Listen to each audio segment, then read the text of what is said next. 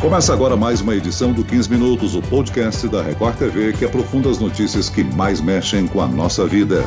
O Amapá está há sete dias sem energia elétrica. A falta de luz é apenas uma das muitas complicações que os mais de 750 mil moradores do estado enfrentam. Falta de combustível, refrigeração de alimentos, saques em caixas eletrônicos, pagamentos por cartão e principalmente o risco da falta de energia em hospitais assustam os cidadãos amapaenses. O governo federal trabalha em regime de urgência para resolver os danos do apagão. Mas o que causou este evento e quando ele será solucionado? Eu converso agora com o ministro de Minas e Energia, Bento Albuquerque. Bem-vindo, ministro.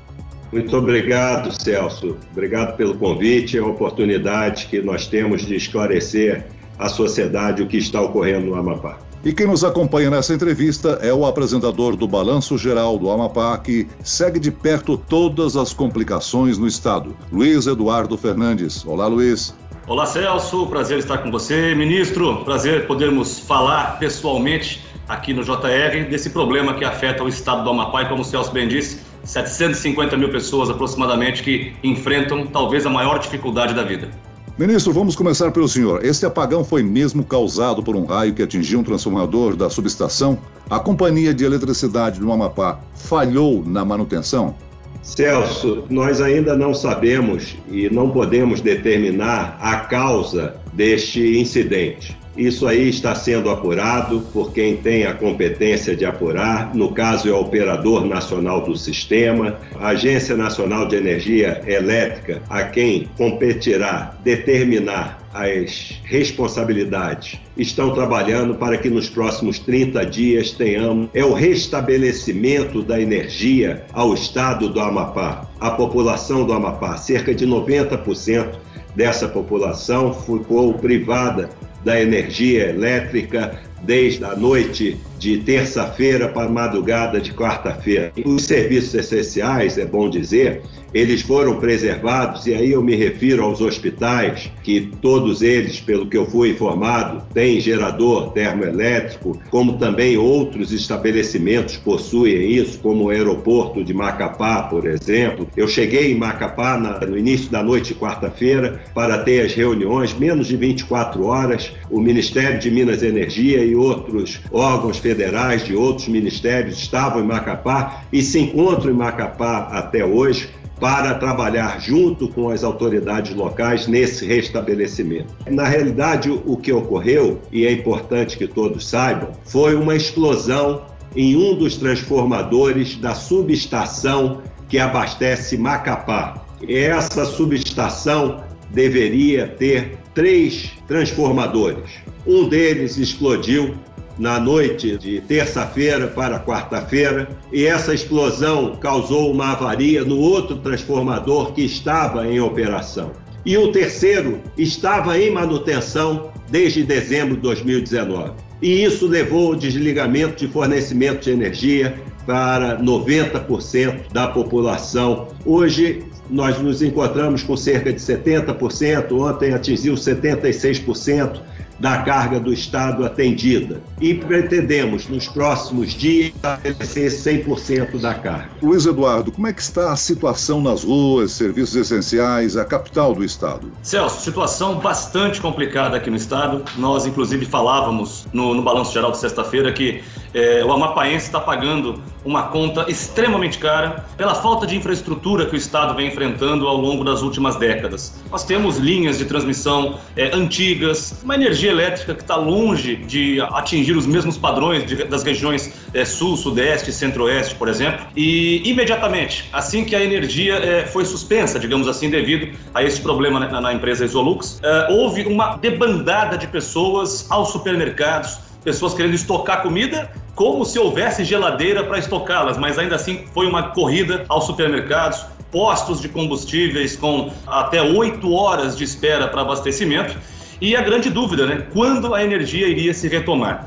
Um outro problema foi justamente caixas eletrônicos. Apenas o caixa eletrônico do aeroporto internacional da capital é que estava funcionando com geradores. Então, houve uma debandada de pessoas também das suas casas, das empresas, para o aeroporto, que congestionou o trânsito, que também deixou o saguão do aeroporto internacional de Macapá sobrecarregado. Agora, das últimas horas, desde que houve essa manobra é, de fazer rodízio na energia elétrica, a situação aos poucos começa a se normalizar. As pessoas já começam a se habituar e saber, pelo menos, o horário em que terão energia em casa ou que não terão energia. E aí, a dona de casa, é, a brasileira típica, já sabe como fazer, que é preparar a comida, dar o banho nas crianças, naquele horário em que vai ter é, a energia estabelecida. E no que, que isso também impacta na nossa vida, Celso? O Amapá hoje possui, é, me arrisco a dizer, o menor nível de saneamento básico do Brasil. De cada 10 casas, somente uma possui rede de água e esgoto. Então, sem energia elétrica, as bombas não têm como puxar água é, do poço. Então, as pessoas também ficaram sem água. E um detalhe: gelo tem sido um artigo de luxo no Amapá. Não se acha gelo para colocar a comida dentro do isopor para manter a comida fresquinha. E a temperatura nos últimos dias tem estado em alta aí em Macapá, né? É verdade, Celso. Nós saímos do que a gente chama de, de inverno amazônico e começamos a entrar é, nas temperaturas mais quentes. Às 10h20 da manhã, a temperatura na casa dos 36 graus, com sensação térmica de 39. Ministro Bento Albuquerque de Minas e Energia, qual a previsão do governo para que a situação elétrica se estabeleça plenamente, novamente no estado do Amapá? Qual o esquema de resiliência, de backup, para que isso não volte a ocorrer, ministro? Celso, é, eu gostaria de iniciar a minha resposta dizendo que o que ocorreu no Amapá é inadmissível e inaceitável. E o mais importante desde a hora que tomamos conhecimento, é unir esforços para restabelecer o fornecimento de energia. O estado do Amapá, até 2014, era um dos estados brasileiros não interligado ao nosso sistema elétrico. E ele foi interligado em 2014. A empresa que provê, a empresa privada que provê a transmissão de energia ao estado do Amapá, ganhou a concessão num leilão realizado em 2008 e desde 2014 vem prestando esse serviço e nós tivemos o que ocorreu, acabei de falar aqui, essa explosão. Então, exige segurança energética para a população do Amapá. E isso, de certa forma, está sendo restabelecido e nós estamos trabalhando com a previsão de que nos próximos 10 dias 100% da energia esteja restabelecida no estado do Amapá e que o Amapá tenha segurança energética dos demais estados da federação. O nosso sistema, de uma forma geral, ele tem demonstrado ser bastante resiliente e isso nós vimos agora durante a pandemia. Tivemos algo similar em Santa Catarina, que foi restabelecido em menos de 24 horas, e o Amapá está vivendo esse drama que eu digo é inaceitável e inadmissível, mas os esforços agora têm que ser concentrados no restabelecimento da energia. E nisso nós temos obtido êxito. E as responsabilidades já estão sendo apuradas por determinação do presidente Bolsonaro desde quarta-feira e vamos procurar, sim, para integrar o estado do Amapá e que ele tenha a segurança energética que os demais estados da federação possuem e a segurança energética tem que ser um mantra, particularmente no Ministério de Minas e Energia. Inicialmente, a gente poderia apontar, então, que o problema ou a responsabilidade é da empresa concessionária de energia elétrica, de fornecimento de energia elétrica no Amapá? Nós temos que tomar muito cuidado ao apontarmos responsabilidades nesse momento. Primeiro temos que determinar a causa e depois as responsabilidades. E isso está sendo apurado pelos órgãos competentes. O Operador Nacional do Sistema, a Agência Nacional de Energia Elétrica, e nós vamos ter esses resultados como eu disse, dentro de 30 dias. Ministro, o senhor citou agora instantes que desde 2014 o Amapá faz parte do Sistema Interligado Nacional.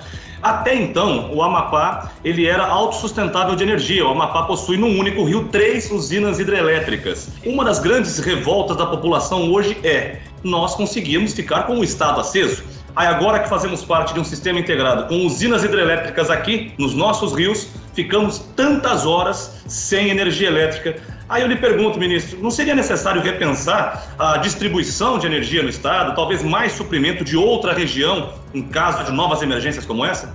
Dentro das várias ações desencadeadas na quarta-feira, uma delas foi a revisão do planejamento energético não só do Amapá, mas como para outras regiões, principalmente na região norte, que, como foi mencionado, são regiões geradoras de energia. E antes de 2014, qual era a situação do Amapá? 80% da energia do Amapá era gerada por termoelétrica a diesel, a óleo, e apenas 20% por geração hidroelétrica. E em 2014, essa termoelétrica a óleo foi desligada, hoje em dia ela está totalmente inoperante, porque se ela pudesse ser reativada, ela seria por questões de segurança, e nós estamos trabalhando para que a usina hidrelétrica aumente a sua produção de energia. Mas dentro dessa revisão do planejamento energético do estado do Amapá, sem dúvida nenhuma, nós vamos adotar medidas para que isso não venha a ocorrer no futuro. Como eu disse, é inadmissível e inaceitável o que ocorreu no estado do Amapá. O atendimento de pacientes com Covid aí em Macapá foi afetado? Os hospitais funcionaram normalmente depois que chegaram os geradores de Brasília, Luiz Eduardo? Celso, nós tivemos uh, o registro, por exemplo, da única maternidade pública do estado que ficou cinco horas sem energia elétrica, sem geradores, até chegada de combustíveis, mas felizmente não registramos nenhum óbito nesse período. Depois desse horário, houve até o entendimento de que houve um atraso nas ações coordenadas pelo próprio governo do estado mas a situação foi controlada. O grande problema, você falou agora Covid, Celso. As pessoas estão se aglomerando nas ruas em busca de água, em busca de gelo, um vizinho ajudando o outro, um que tem um pouco de energia elétrica ainda. Então as pessoas estão aglomeradas, como eu disse há pouco, estão distribuindo senhas para comprar gelo. Nós tivemos saque a caminhão de gelo no final de semana. Nós tivemos protestos, moradores da cidade de Santana, a segunda maior cidade do estado, fecharam os dois únicos acessos da cidade ateando fogo em pneus, em pedaços de madeira. Houve, inclusive, intervenção policial por meio do Batalhão de Operações Especiais da Polícia Militar do Amapá para que a ordem pudesse ser restabelecida. Então, as pessoas não podem ficar dentro de casa porque estão no escuro estão com muito calor. Estão indo para as ruas, estão se aglomerando. Os números da Covid-19 nas últimas semanas começam a aumentar na região metropolitana. Estamos prevendo sim um aumento muito grande de novos casos confirmados, pelo menos na região metropolitana da capital.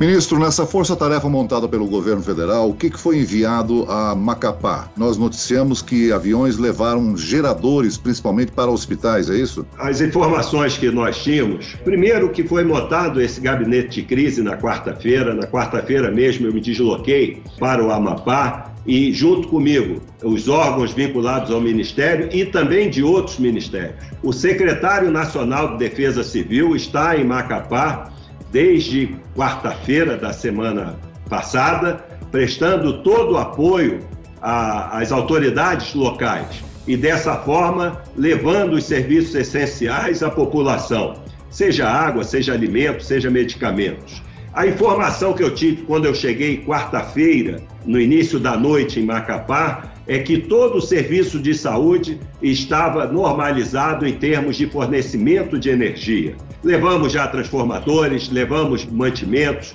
combustível, é, isso é importante. O governador me garantiu que há combustível suficiente. As filas que foram observadas, e eu mesmo observei quando lá estive na, entre quarta e quinta-feira da semana passada, era porque a população estava com medo, não sabia quando ia regressar a energia, quando ia chegar combustível. Então havia muita desinformação e isso é natural. E aí, decorrente dessas filas, mas Sábado e domingo eu já não observei filas nos postos de combustíveis, ou seja, a vida está voltando à normalidade e nós vamos trabalhar para que isso aconteça o mais rápido possível. Três navios da Marinha estão chegando em Macapá com mais suprimentos em caso de necessidade. No momento não se apresenta necessidade, nem desabastecimento. Ministro, uma última pergunta. As eleições municipais acontecerão no próximo domingo, segundo as previsões do seu ministério. A energia estará restaurada até lá, mas no caso de complicações, existe um plano estratégico para a realização das eleições no domingo ou elas serão adiadas no Amapá?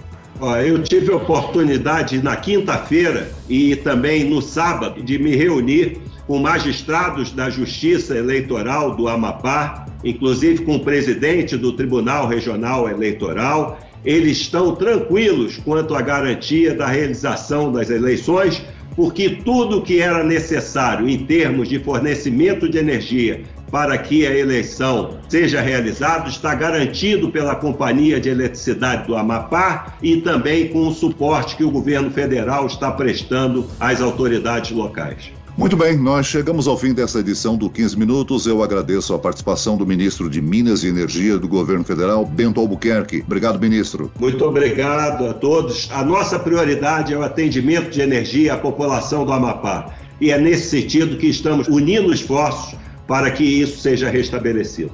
Agradeço também a presença do apresentador da Record TV, Luiz Eduardo Fernandes. Um prazer bater um papo com você, com o ministro Bento Albuquerque. Estamos na expectativa, na torcida para que tudo seja resolvido o quanto antes e que a gente possa voltar ao novo normal. Um abraço a todos os amigos do 15 Minutos. Esse podcast contou com a produção de Homero Augusto e dos estagiários Andresa Tornelli e David Bezerra, a sonoplastia de Pedro Angeli. Eu, Celso Freitas, te aguardo no próximo episódio. Até amanhã.